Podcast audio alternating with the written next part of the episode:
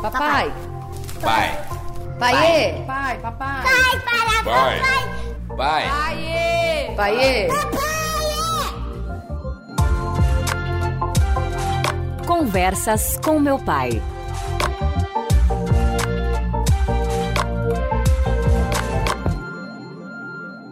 E comparte, profa.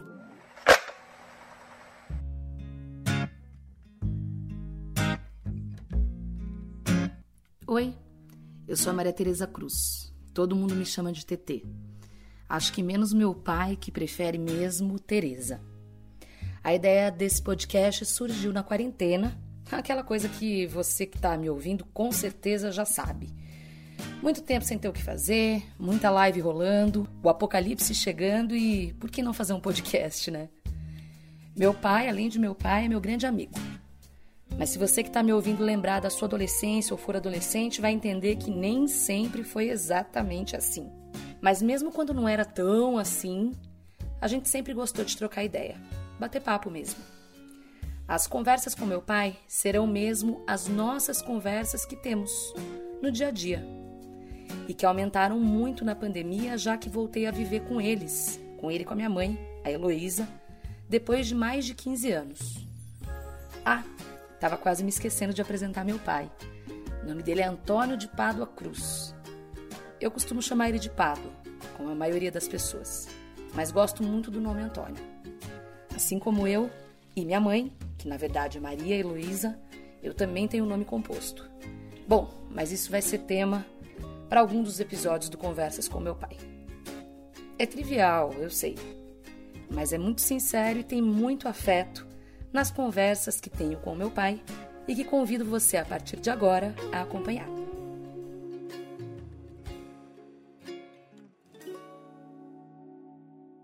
Começando o episódio número 1 um do Conversas com meu pai. Ele já está aqui, a gente já está numa mesa redonda aqui da casa deles e estamos tomando uma cerveja porque o tema do primeiro episódio é marvada pinga que eu me atrapalho. A marvada pinga que me atrapalha. Pai, se apresente.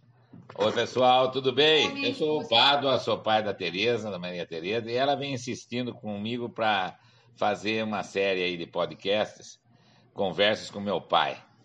Eu não sei o quanto nós temos de coisa interessante para fazer, mas todo mundo tem alguma coisa interessante para fazer, para falar, para passar para os outros, não é verdade? Então, isso me, me entusiasmou também. Eu sou bastante entusiasmado, como a Tereza. E então, vamos fazer hoje esse primeiro ah, episódio, primeiro podcast, né? Exatamente, primeiro episódio. E estávamos pensando aqui num tema e a Tereza sugeriu a, a ressaca, né? É. Porque em termos de em termos, tempos de quarentena, é até uma piadinha que rodou aí pela, pelas redes sociais, né? Não vejo a hora que abram os bares para eu poder parar de beber, né? Que, aliás, é um problema também, né? A gente não tá aqui para problematizar, não é a ideia, mas que é um problema também, porque as pessoas têm estado muito solitárias, né? A gente tem é, o privilégio, eu tô fazendo a quarentena com meu pai e com a minha mãe, e isso é um privilégio, né, pai? Claro, felizmente a nossa atividade permite, né? Exato. Trabalhar em home office É, e isso ajuda, mas é, é, é difícil mesmo. com certeza. Então vamos deixar para um outro episódio. um né? outro episódio, exatamente. Mas, ó, é, o que eu queria trazer hoje aqui para vocês é muita gente gosta de ouvir as histórias do meu pai. Aqui na casa deles, eles sempre recebem os meus amigos de todos os lugares por, por onde eu já passei. Eu acabei fixando residência nos últimos anos mais em São Paulo, mas estive em outros lugares. E as pessoas gostam de ouvir os causos. E sobre isso, tem uma história que é a seguinte. Bom, primeiro, pai, eu queria que você falasse é, ou lembrasse da sua pior ressaca. Eu vou falar da minha também, mas da sua. Ah, tem várias, né? Nos- no- no- em, todo, com, em 67 anos, tem várias ressacas. Né? Teve uma, que é aquilo que você falou que gosta de, de ouvir essa, esse comentário, essa análise, que é a diferença entre o, o, vinho, o whisky e a cerveja, né? Quando você está a fim de beber, vai, embala, ou vai numa festa, a, cerveja, ela tem a vantagem de que chega uma hora, ela trava, né? Você fica, como diz aqui, empapuçado, não, não vai, é, credo. É. O, o, a porcaria do uísque, é, principalmente o uísque bom, e o uísque tem que ser bom, senão não vale a pena beber, é, é que quando você levanta da cadeira já passou do ponto. E eu uma vez vieram dois amigos meus, é, tocador de viola, cantador aqui em Piracicaba, e começamos a beber na sacada, daquela época morava no apartamento, começamos a beber uh, uísque na calçada do apartamento. E quando eu levantei, eu estava muito ruim. Eu acho que essa foi a maior eh, ressaca, porque uh, a hora que eu comecei a vomitar, eu enxergava tudo amarelo, amarelo, tudo amarelo. Eu falei assim, putz, o que, que aconteceu? Acho que eu não vou voltar mais ao normal. Ao normal. Mas aí passou e. E dá essa sensação, né? É. Geralmente as pessoas falam assim: eu nunca mais vou beber. É, o dia seguinte da ressaca, a pessoa fala assim: eu nunca mais vou beber. Aí passa umas horas ou alguns dias, dependendo da, do, do trauma, né? E aí ela fala: eu tenho um caso meu, eu também, com, eu, tô, eu vou fazer 35 anos e, e tenho menos estrada do que meu pai. Mas também tive alguns algumas histórias de, exager, de exagerar, né? De, de beber demais, né? Porque tem aquele ponto, não sei se você concorda, pai, que é aquela história do vai da merda. É, com certeza tem. Não tem? É. O problema todo que você. É, é, o problema da, da alegria, da coisa que Sim. traz o álcool, é que nesse ponto que você falou que vai da merda, você precisa ter o, está numa situação suficiente de falar, vai dar merda, então eu vou parar.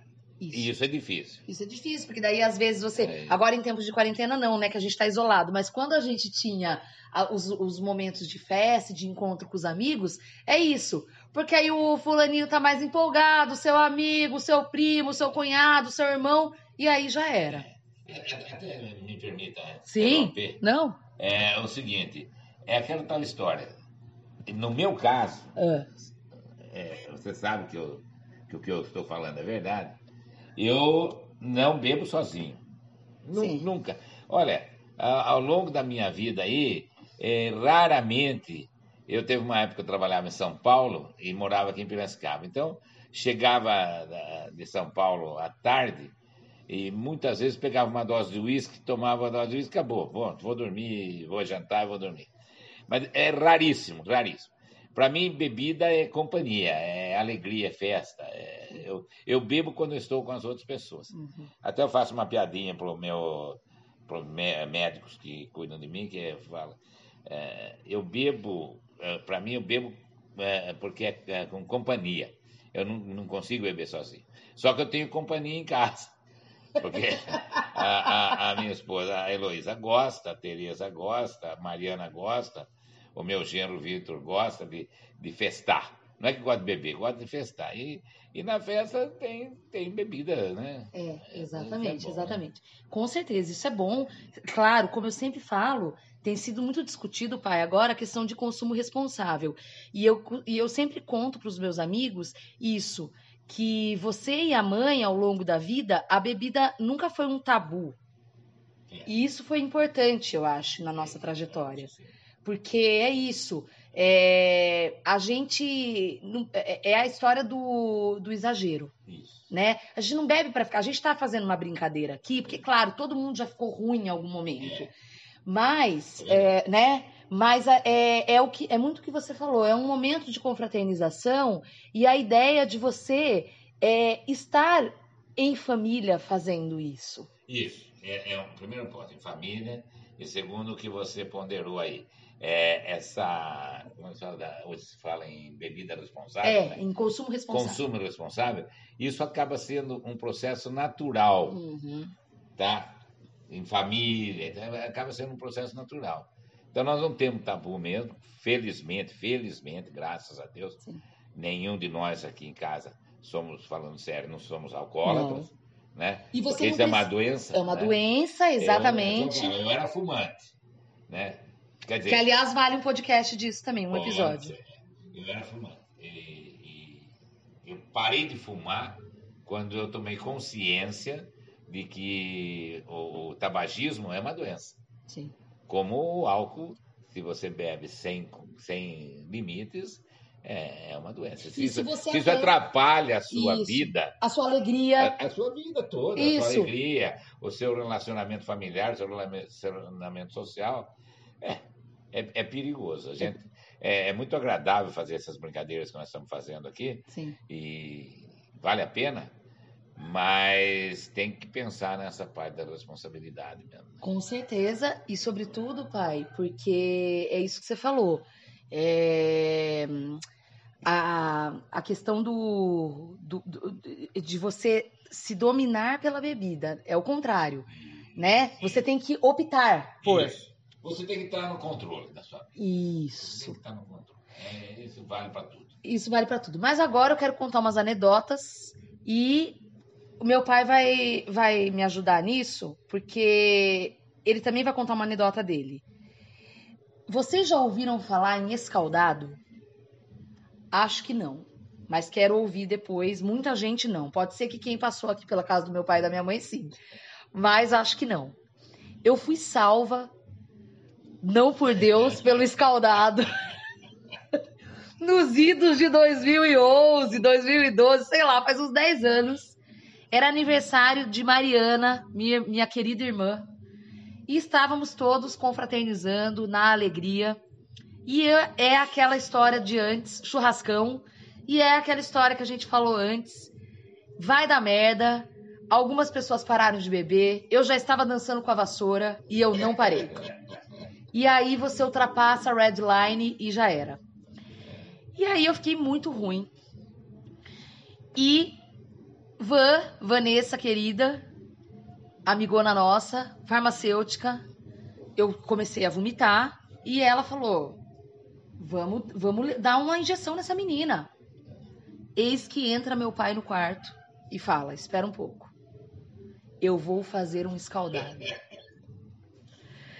E eu comi o escaldado e gente, de verdade, me, eu ressuscitei. Deveria eh, mandar para Anvisa a receita e vender no flaconete, entendeu? Porque é milagroso. E aí, pai, eu queria que você contasse pra gente como você conheceu o escaldado. E o que é o escaldado. E a gente vai terminar o podcast com a receita do escaldado. Mas primeiro conta a história.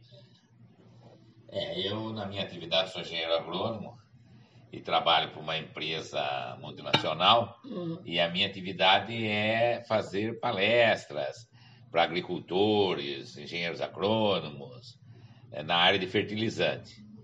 E eu, há muito, faz muitos anos, eh, eu fui fazer uma palestra em, acho que foi em Tuiutaba, foi no sul de Minas, em Triângulo Mineiro ali, é, Tu- em Tuiutaba, eh, Capinópolis, alguma coisa assim que eu fui fazer.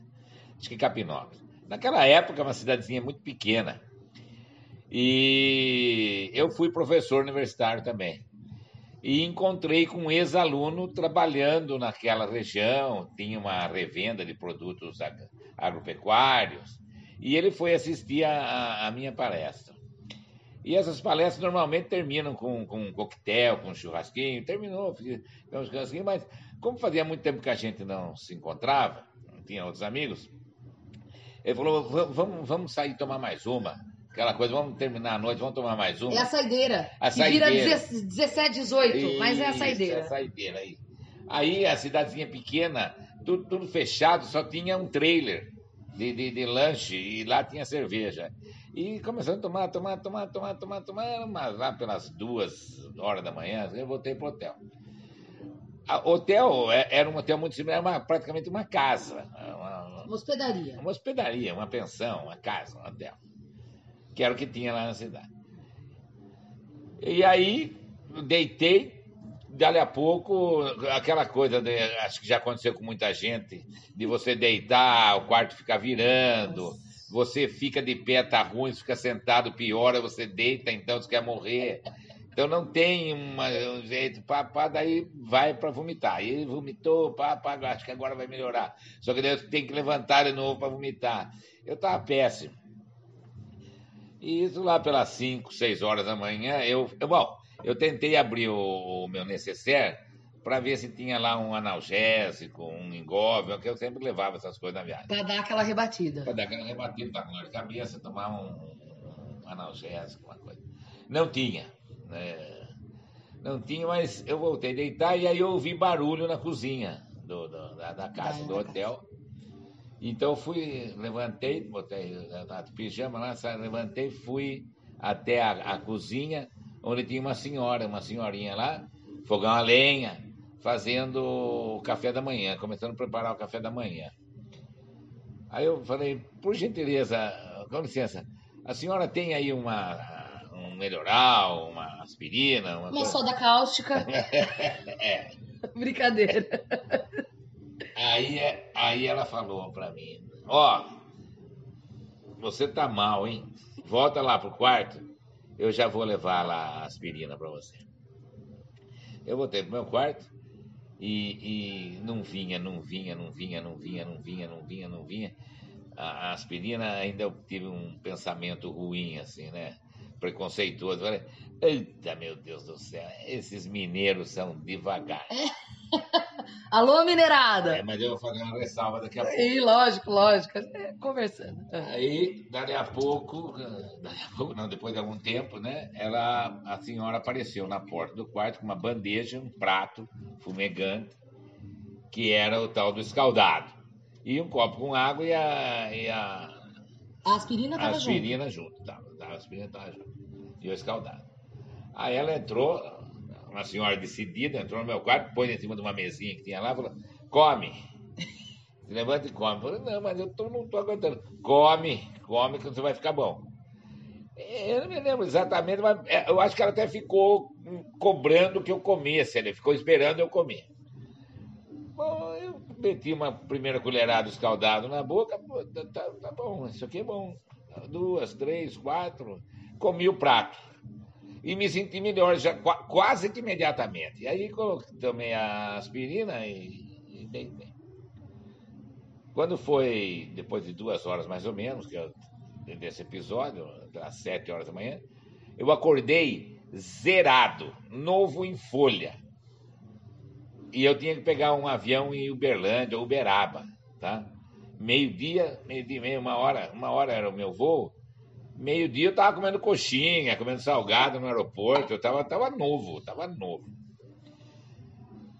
E, mas lá, enquanto eu, na hora que eu levantei, que eu estava novo, no café da manhã, eu agradeci a senhora e perguntei: o que, que é? O que, que é isso que a senhora me deu? É, é isso é escaldado.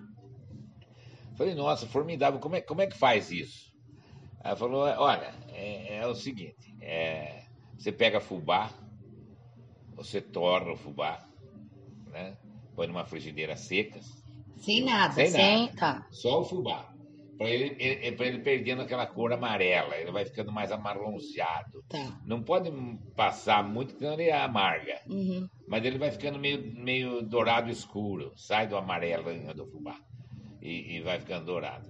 Aí, você pega numa outra panela, você amassa dois dentes de alho, põe um azeite ou óleo e dá uma refogadinha ali no, no, no alho e bota a, a caldo de galinha, né? O ideal é, seria caldo de galinha. Ou caldo de galinha, caldo de carne. Na cidade é mais difícil, no, no interior com fogão a lenha, tudo, Sim. você sempre tem um caldo lá. Uhum. Mas aí você vai colocando, colocando caldo lá, uma, uma quantidade, e, e deixa ferver. A hora que começou a ferver, você vai adicionando aquele fubá torrado aos poucos e cozinhando, deixando. Sempre mexendo. Sempre mexendo para não empelotar. Aí mexendo, mexendo, mexendo e, E aí, para finalizar, você quebra ovos, um, dois ovos, depende da quantidade. Se é individual, você quebra um ovo, dois, se é mais gente. Uhum. Bom, e aí ela, é- é- essa é a receita do, do escaldado. Mas eu- o que eu queria pontuar aqui para você é o seguinte, para quebrar aquela frase preconceituosa. Eu tenho para mim que o estado mais brasileiro é o mineiro, ou, Minas Gerais. Por quê? Sem dúvida.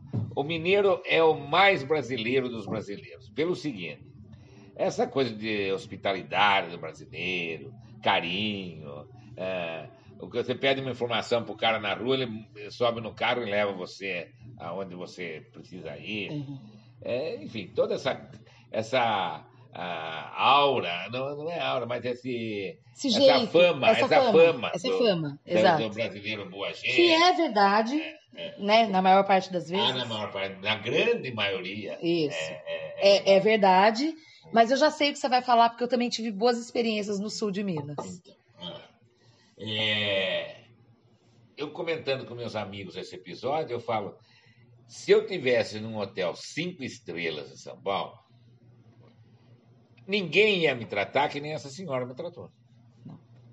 Né? Ela olhou pra É você, isso. ela viu o, o ser humano que estava ruim. Ela falou: você está ruim. Você está mal. E se preocupou com isso, né? É, de fazer o tal do escaldado e me dar o escaldado, né? Então é isso que eu falo. É, é, a- a- a- esse relacionamento do- do- das pessoas, é, no caso de Minas Gerais, é, é impressionante. E, aí vai aquela coisa para o interior, né? É, O interior do Brasil é maravilhoso. Não que as capitais não sejam, porque as capitais são formadas de gente do interior que vai para a capital. Eu sou um exemplo disso. Você é um exemplo disso. Você é um bom, um bom exemplo disso. É, e há muita solidariedade, na, na- Claro. na- você sabe disso também. Mas o que eu queria marcar isso, pontuar isso, você está num hotel eh, cinco estrelas, lá em São Paulo. Com toda já- a pompa e circunstância. Que pela minha atividade, já É. cheguei a frequentar muitas vezes. Tá? Você liga na, na- na recepção que você está ruim, se tem uma aspirina, tá? Eles vão dar o disque farmácia. Ele, se tanto, Se se, tanto. tanto. Vamos, vamos dar, vamos dar o disco farmácia, mas, mas para aí, né? Se tiver uma farmácia dentro do lobby e for de madrugada, ela vai falar para você, está fechada. Se vira. Se vira. É bacana isso. E, e aí nós adotamos aqui, temos feito o escaldado, tem sido muito bom. É, Hoje, por exemplo, nós fizemos, porque temos um membro da família que Que bebeu um pouquinho a mais. largada. Queimou a largada no fim de semana. E o escaldado, é, isso que você falou é verdade. O escaldado, ele virou um negócio na família mesmo. Um negócio que eu quero dizer, um, uma quase que um patrimônio familiar. Isso, isso. Porque aí, depois, do, realmente faz muitos anos isso o que É. aconteceu. Muitos anos. Né, criança? É, e, o que, e, e eu lembro que as pessoas começaram a casar. Porque na minha família, quase todo mundo casou. E aí, todo mundo que eu falo da minha geração. É, não é o caso meu, do Pedro e do Paulo, mas a primaiada toda casou. E aí, te- tivemos casamentos com escaldado. É, já pedimos, já encomendava, porque sabia que amarrava. Pensa aquelas festas de casamento que hoje vai até 4 horas da manhã. Festa de formatura também, na Festa de formatura. formatura. O pessoal já encomendava o escaldado. Agora, só fazendo uma pequena correção com você aí, Ah, é patrimônio da família o fato da gente fazer. uhum. Mas o escaldado é conhecido do Brasil, é um Sim. prato. conhecido. Em Minas, Mato Grosso, Mato Grosso tem. Também? Opa, tem, tem o escaldado. E é, a receita é a mesma? Ah, é, é, é, basicamente é isso. É fubá torrado, é, caldo de galinha e, e ovo, né? É basicamente É isso, se as pessoas quiserem colocar Pode, outras coisas, aí tudo bem, pode. mas. O alho é importante, eu acho, também, não sei. Por quê? Não sei. É, sinceramente, é, é, todo mundo fala, eu não sou expert nisso, mas fala da- das propriedades medicinais do alho, né? O vô, seu falecido pai, meu vô Antônio, ele comia alho, né? Ele... Muito, muito, muito. Por isso que eu tô falando. Daí eu lembrei. foi uma pessoa. é, ele teve muitos problemas de saúde ao longo da vida, mas era uma pessoa saudável. é, eu diria assim, sempre de bom humor, tudo. Eu, ele gostava muito de alho. Gostava. É que eu lembro disso, eu tenho na memória. O alho, é, o, prazer pelo alho na, na, na, na cozinha, é, eu acho que é muito do português e do espanhol. Assim. Eu sei que é gostoso. que o escaldado sem alho é que nem namoro sem beijo. Boa! E pai, pra gente terminar, porque já tá dando. Ó, já quase passou do tempo que a gente tinha combinado, significa que o papo tá bom. Se, se, se você pudesse dar uma dica de como beber legal, quais seriam essas dicas? Ou qual seria? Eu diria o seguinte, que é aquela, aquilo que você falou, vai dar merda, você tem que estar tá bem antenado com esse vai dar merda. Que você adquire com a idade, eu acho, vou ser chato aqui, porque velho tem mania de falar que no tempo deles, que eu. Não. Mas é normal da juventude, né? A juventude é mais empolgada, etc. Né? E eu brinco com você, né? Eu falo, depois dos 30 anos, você beber de vomitar é burrice.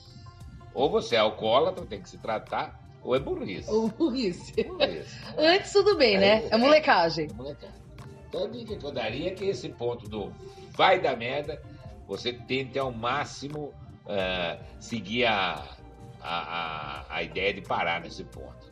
E com isso, a gente coloca um ponto final no primeiro episódio do Conversas com Meu Pai. E vai ter bastante coisa por aí ainda.